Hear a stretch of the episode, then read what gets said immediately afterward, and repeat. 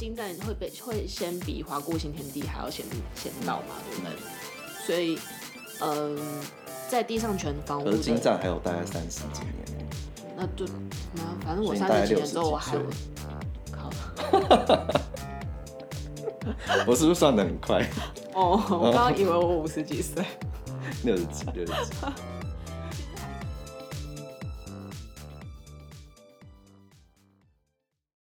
Hello，大家好，欢迎回来闺房密室，我是马缇娜，我是 Jasper。哎，今天我们要来讨论的那个题目是什么？Jasper，嗯，因为我们之前有做过那个区域 PK 嘛，那不如我们来讲一下，就是有一些产品的差别。好了，我不不知道大家有没有持续在看房啊？就是有没有发现到有一些社区怎么会这么便宜？对？在五九一上面看的时候，哎。看，那好便宜哦！就一看，然后就想点进去。地上权洗虾米？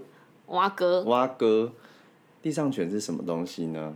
是什么？反正它总而言之就是，呃，哎，不是，是你要先讲定义吗？哦，好好，我来，我来，我来，我来定义一下。呃，我相信大家应应该说啦，就是大家接触到的房地产类型，大多数应该都是所有权的房屋嘛，就是、嗯、呃土地啊跟建物啊都是你自己所有的这样子。那所有权一般来说，它就是没有年限上的限制嘛，你就是你你是地主，你是屋主，你就是最大这样子，你就是可以在你在你所有的那些房地产里面做任何你想做的事情，当然前提是不 不扰民的状况下啦。对，就是你其实简单来说，就是你会拿到建物的謄本跟土地的謄本，两、嗯、个都会有你的名字在上面。对，那地上权是什么呢？因为就是其实。呃，地上权的产品啊，其实大概是从民国大概八十几年的时候开始有、嗯、开始有这这类型的产品出现，因为那个时候就是呃，其实台北市那个时候逐渐发展饱和，虽然呃，其实那是那个时候外围地区还没有这么饱和啦，可是就是市区已经算蛮饱和的这样子，所以那时候开始会有一些地上权啊的一些产品出现这样子。那所谓地上权，就是他可能地主啊，他可能就是会把呃，他可能例如说五十年啦，或者是甚至七十年上面的一个土地的一个使用的权利，把它有点算是长租契约的那种模式，哦、对，有点把它标把它标给一个例如说建商好了，哦、然后建商在盖一个房子之后啊，然后就是来去卖。卖那个上面的一些啊、呃、房屋的一些建物，那这个就是算是呃地上权房屋的一种这样子。嗯、那其实早期来说啊，就是地上权房屋啊，它是可以呃除了建物可以去区分以外，就是你可以你可以自己拿到你你那个房屋的所有权状以外呢，就是你你土地的那个地上权也是可以做分割的。就是它不会是它上面地上权人就会是写成，就是假设如果是马蒂娜买的，上面就会写马蒂娜的名字。对。那这种就是一般以前比较比较比较常见的一个地上权房屋的类型。那所以这样子来说，虽然它并没有所有权，在呃在银行贷款上来说，它的成数上也会有限，但是至少它是有一个建那个房屋建物产权的。状况，所以其实，在贷款上，呃，有一些银行还是会认啦。可是，嗯、呃，在某一年之后，我有点忘记哪一年之后，就是呃，地上权那边就是政府那边有明令说，就是不能去分割做移转。所以在那一年之后的一些案件啊，全部都变成使用权房屋。所谓使用权房屋，就是呃，其实。地上权人跟那个房屋的所有权人都是在建商名下，嗯，那你如果去跟他买的话，你其实直接买到土地的跟建物的使用权。假设你如果是买五十年的使用权房屋的话，你就是有点像是跟建商打了一个五十年的超长超长租契约。你就是跟他租五十年的房屋这样子，那你就是期满了，他就是会要求在合约中要求收回这件事情。对，欸、那所以来说，他就是他就是并没有一个产权上的一个嗯，就是你并没有所有权呐、啊。那这种比较是非物权，就是以一个债权形式来说的话，其实，在银行上面其实蛮难贷款的，通常都是要可能建商还有跟银行讲好。不然其实真的嗯，我听到的例子都并不是很好贷款。对，嗯，最好最其实应该是一开始买的那个，呃，就在预售的时候买的时候，你的贷款条件会比较好一点，但是在转手可能就有差。嗯，因为一开始你跟建商买的时候，建商通常都会为了好卖，然后会找一个银行谈好这个呃贷款条件的配套。嗯，那只是说在转手的时候你就已经失去这个，但我不太确定诶，在转手的话，因为它的建物跟地上权如果还 under 在那个建商名下的话，有没有？对他贷款有点帮助。你说哪部分的帮助？就假设，比如说像华固新天地，嗯，那他如果再转手的时候的贷款，因为他还是就是地上权还是华固啊，嗯，那如果他本来找本来配合的那个厂就的银行再贷款的话，嗯，是不是成数还是可以有不错的？你说转贷的状况吗？我跟你讲，其实我觉得。呃，贷款难是一方面一一回事啊，可是使用权房屋，我觉得麻烦的是在于是，你只要有买卖的话，你都要你都要假设华固新天地好了，你都要透过华固建设的同意。哦，对啊。那个超麻烦的吗？就想说你你你想卖给谁，然后你还要他同意耶？那他为什么有什么好不同意的？是没错，对啊，但是有什么好不同意？你告诉我。但是就是就很麻烦呐、啊，所以就是老实说，就是其实地上权跟使用权房屋就是这些种种限制啊，所以其实它的市价其实都会比一般的所有权来的便宜一些，这样啊很多。那其实地上权来说的话，大概就是市价的六七成左右，嗯、可是它贷款大概只能贷到五成。所以意思就是说，你要那个。嗯准备的头期款其实也是差不多的意思啊。对，其实加加减减，老实说，其实差不多。因为假设我们来来算，如果是一千万所有权的房子的话，然后可以贷到七成，你大概就是贷七百万，等于是你要拿三百万的自备款嘛。嗯。可是如果是地上权房屋，好，大概算个七百万好了。对。可是你只能贷到五成的话，你相对来说，你另外五成就是三百五，就是你自备款其实差不多啊。就是看后面的那个嗯。嗯负担啊，就每个月的的那个本金利息负担。嗯，而且呃，地上权房屋跟使用权房屋啊，大家还有记得一个重点是，因为它的土地都是是地上权或是使用权这样子，所以它会有一个地租的产生。所谓地租的产生，假设你如果是自用房屋的话，我记得现在地价税是千分之千分之二，对，但是。呃，地租的话都是用百分之百分之三点五，早期还有一个更早期还有一些更夸张的百分之五之类的，那个倍数差距之惊人，就是，嗯，那个倍数差距之惊人。虽然现在有因为这样子啊，就是它会有一个有点算是呃。有一部分是浮动，有一部分是固定，但是其实那个算起来还是比你自用房屋的那个地价税那个算起来那个差数额差距非常大。可是只要一年缴一次就好了。它、啊、地价税也是一年缴一次啊。啊，对啊，可是你后面负担每个月负担那么少。可是总会痛啊！你这样看你，你你如果是地价税，一个月是几千块，跟一个月跟呃不。一年是几千块，跟一年是几万块，那个还是有差啊。这个是 kimoji 的问题。真的是 kimoji 就是 kimoji，因为如果是所有权，你就觉得这个东西是自己的，所以付多少钱，你好像还会觉得说啊，反正是因为自己的东西。对对对。可是地上权就比较像是你跟别人租房子，然后你又要帮那个屋主付一堆钱的那种概念，然后你就会不爽。对。差不多是这样。真的是 kimoji 的问题。所以其实如果就总成本来说。因为如果地上权假设有五十年，然后你现在比如说你你你三十几岁了，那五十年到可能八八十几什么，就这段时间其实还是可以在这一段这个这个房子里面安身立命，但是就是你每一年到要付地租的时候，你就是会 keep 不会送，然后到快要年限到时候，你就会紧张说房子会不会被收走，因为地上权房屋如果是依照地上权契约来看的话。是它存续期间一到，所谓存续期间就是，比如我刚刚讲的这个五十年，它使用的年限一到的话，照理来说，房子是会被地上权人，就是这个呃，不，就会被这个所有权人收回去的，合理来说啦。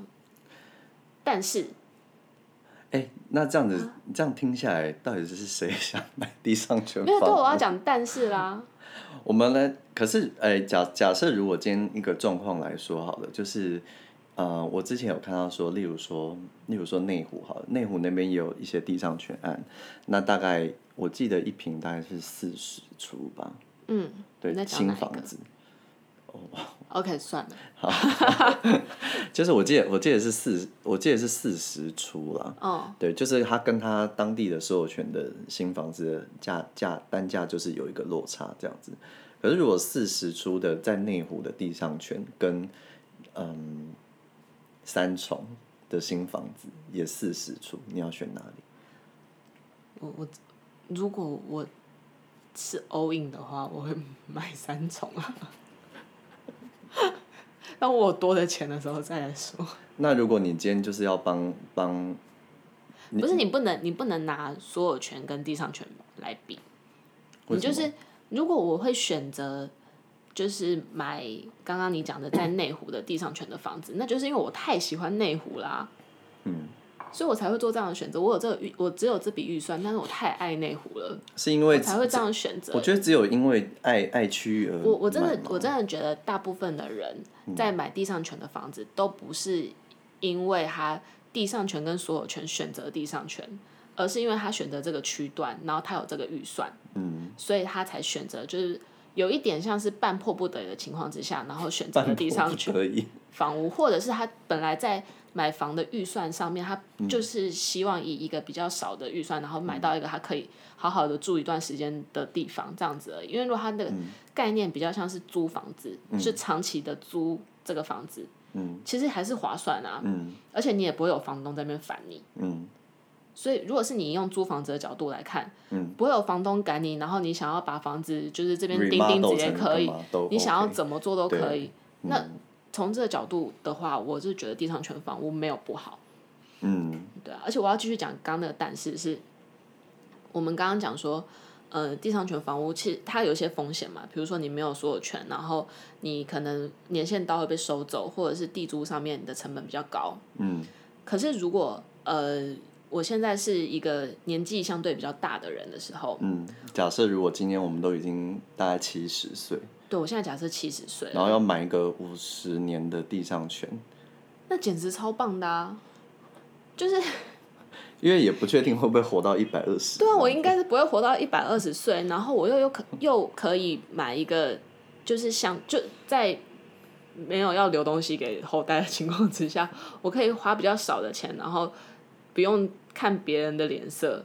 然后好好住在一个通常地上权，现在因为都是新社区，就是好好住在一个相对新颖的环境里面。嗯，我自己觉得在在这个情况之下，地上权是蛮不错的。嗯，然后还有第二种是，它其实可以延伸到呃，我我自己个人的一个想法是说，因为我听到太多的呃朋友跟我说，他现在一定要买房子，因为他不想要在他老了的时候没有人租房子给他，所以他现在要其实老其实老老。嗯，其实以一般房东来说，嗯，他真的会比较害怕，不能讲害怕，就是他会想要避免。年纪大的确是会在租上，对对对，会真的会是一个风险。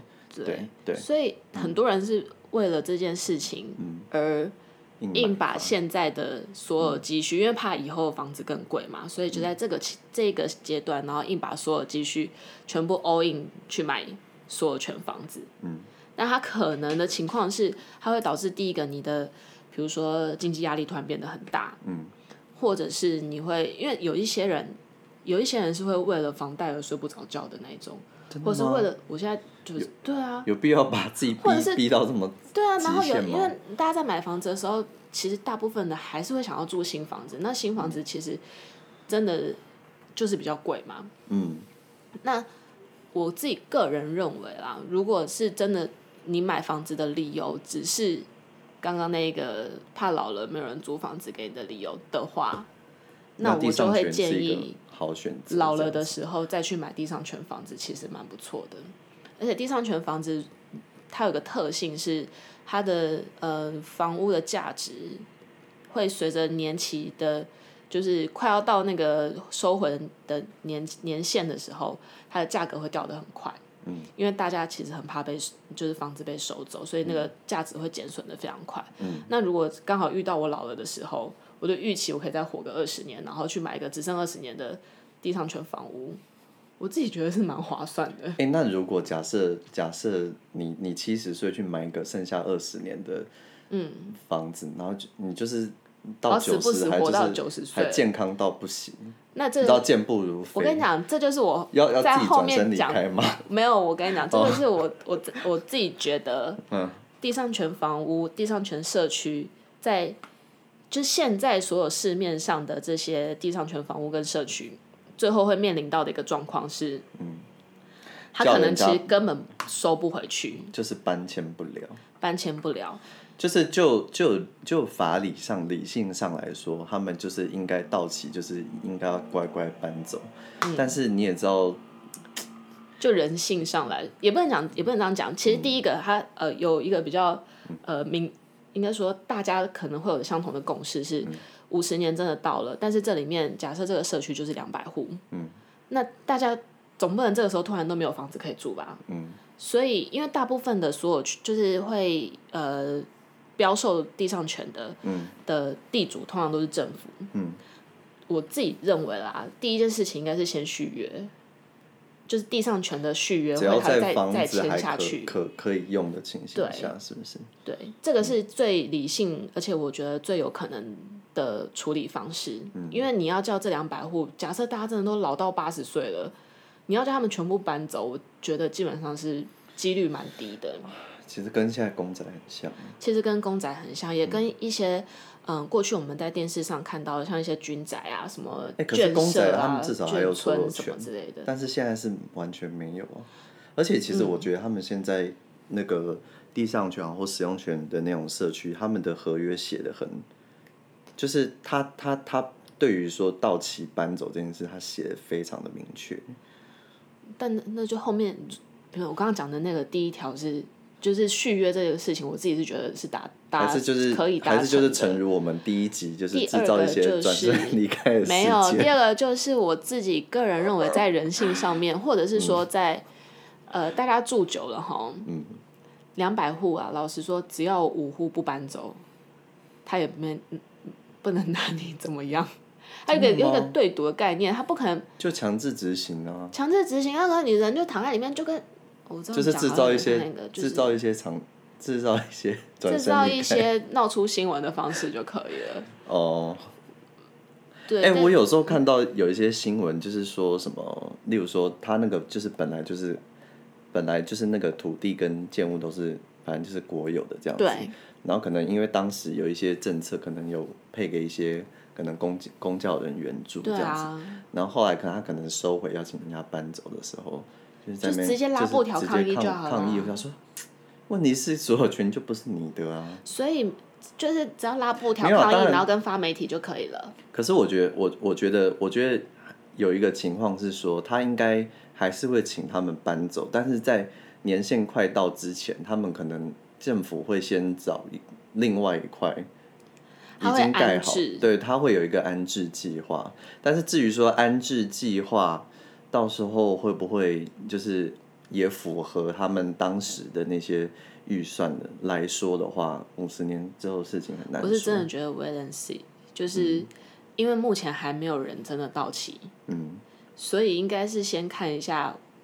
如果如果是像我我像我刚刚站的那个立场，是我老了之后我再去买地上权房屋嘛，嗯，所以我在老了的过程应该会遇到有有社区是年限到了，嗯，然后我觉得会先观察一下第一个年限到的社区他会怎么处理，嗯，对啊，因为其实有几个很有名的啊，像金站就是啊，金站它是呃地上权嘛，可是房屋是所呃是使用权，嗯，是使用权吗？还是是另外一个权？我有点忘了。哦，它是使用权。对，它是使用权，所以。你看金站有几几百户啊？嗯，对不对？金站会被会先比华固新天地还要先先到嘛？嗯、对不对？所以，嗯、呃，在地上权房屋的，可是金站还有大概三十几年呢。那就妈，反正我三十几年之后我还有，靠！我是不是算的很快？哦，我刚刚以为我五十几岁。六十几，六十几。其实还是有啦，比如说有有一些有一些。还蛮有名的社区啊，可以可以念几个给大家听一下。像是。对啊。因为南京东路上就有两个啊，一个是南京东路，然后一个是。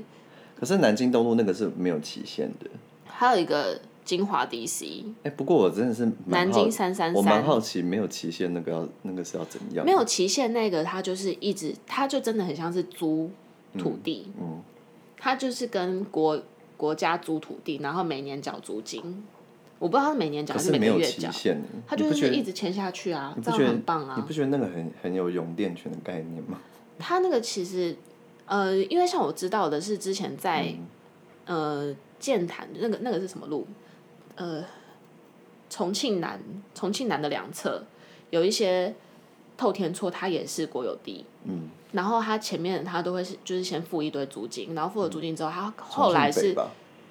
哦，对，重庆北，重庆北，不好意思。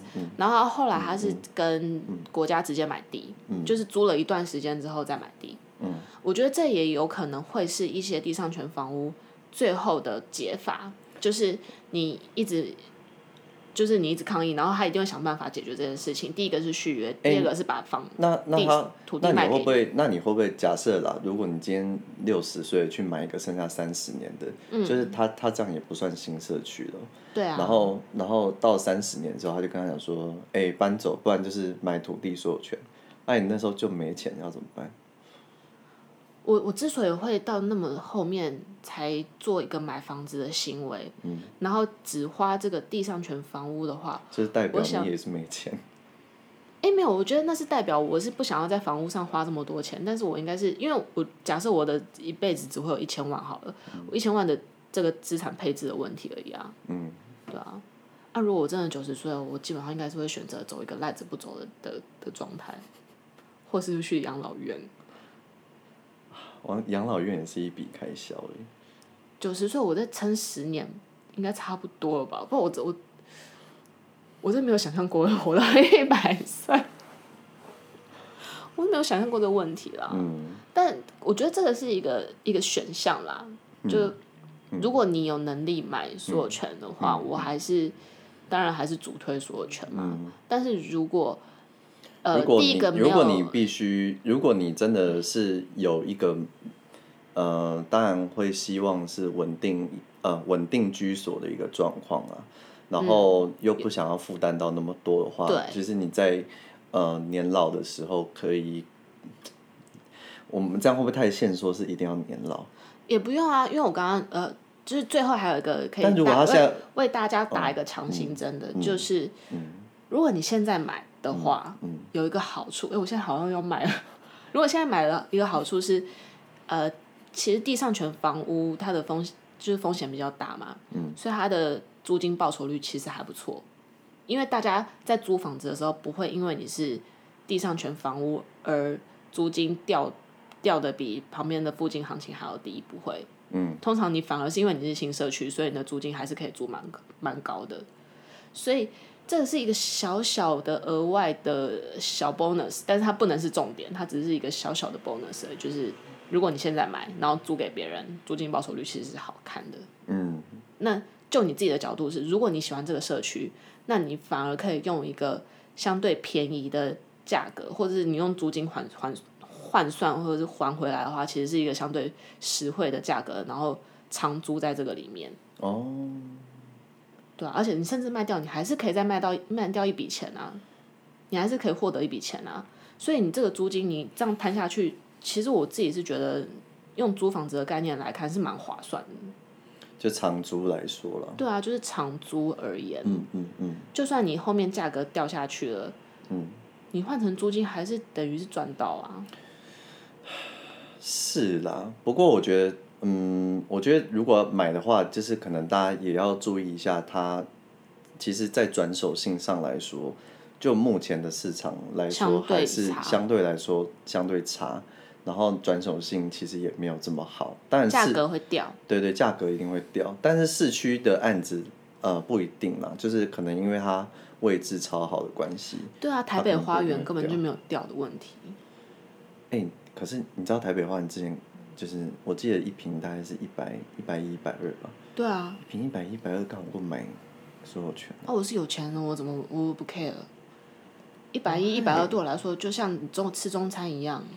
可是我呃，我我觉得有时候、啊、台北花园在那个松永路上。长 长租契约，我觉得有有一个好处就是你不用一直移动嘛。可是，嗯，我觉得相对来说，它也有一点违反那个租房子的好处，就是你说移动性的可以移动性的问题。对啊，就是因为你可能会喜欢这个，假设你喜欢这个地方，好。好我喜欢这个地方，但我不喜欢有房东管。对，然后就突然可能可能你前面就是你们家前面要盖，例如说盖捷运好了，你就是会吵个大概八到十年。哦、呃，台北花园不会啊。嗯。对了，没有我的意思，我的我的意思说就是我的意思说，好好我的意思是说他他的他就是就是他的他的一个地景的状况不会是五十年都完全一模一样。Uh huh. 所以变成是说，你常出去就是有一点点是，你你也是有点是 fix 在那个地方。对啊。但你就是要接受那个地方变化的一些好坏。是啦，嗯、但是跟买房子一样啊，买所有权房子一样啊。可是所有权的转手性比较好啊。对啦。对啊。所以，所以就是以一个变呃流动性呃，应该说嗯、呃，就是你你你有一个可以搬搬。搬地方住的一个弹性呢，以弹性是、嗯、以这个弹性上来说，呃，地上权它有这个算劣势吗？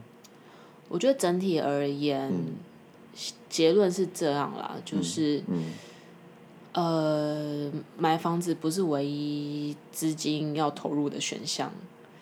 你现在是要报名牌的概念？不是，所以我的意思是说，请您报一个。我要下结论了，我的结论就是。地上权房屋，它是，就是如果你现在要为了怕以后没有人租房子给你 all in 所有权的话，你可以考虑一下，把你现在的这个财产先拿去别的地方投资，或者是去拿去别的地方钱滚钱，不一定要买房子，因为你以后年纪到了之后，你还是可以用地上权房屋的方式找一个你自己的家，它是一个。呃，你可以再去多思考的一个选项之一。之一然后地上权房屋也没有那么恐怖，嗯、因为大家可能听到之后会很害怕，觉得有些人买到会觉得自己被骗。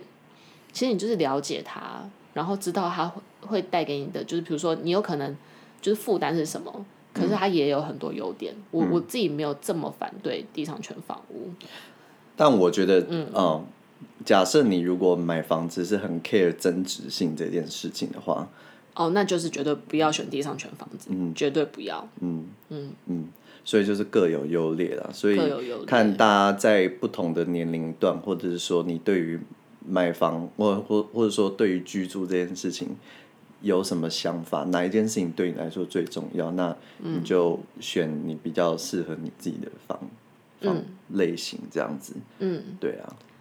好啦，我觉得今天这个也差不多，这资讯量已经爆炸了。嗯嗯，嗯希望大家就是还没有很，希望大家还没有睡着。对啊，好了。对啊，对啊，对。那今天先。那那你现在会买地上权房子吗？现在我我不会啊，只是我现在也没有。不是啊，只是我现在我也没有要硬买房，硬买所有权房子啊。嗯。现在买房子对我来说就不是一个嗯呃必要要做的事情，因为我知道我我就算没有买，我以后老了我还有这个选项，我不用担心，嗯、或者是我也可以去养老院啊。嗯。对啊，我其实我可能会选择养老院啊。那你有没有要报名报名牌？名，如果我名牌我自己就先去签了，我还要名牌吗？